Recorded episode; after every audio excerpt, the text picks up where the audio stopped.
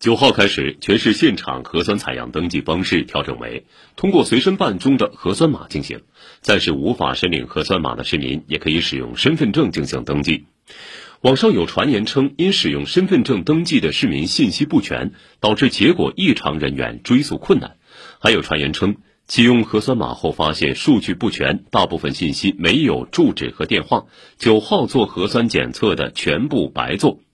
对此，上海市大数据中心表示，这样的情况不会发生。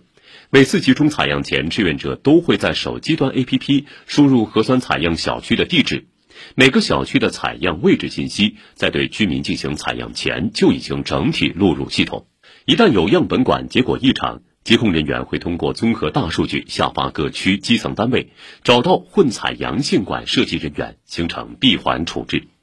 此外，由于核酸码是依托随身办实名用户的相关信息自动生成，因此通过核酸码登记时采集的个人信息较为准确，其中就包含了市民的电话号码等信息。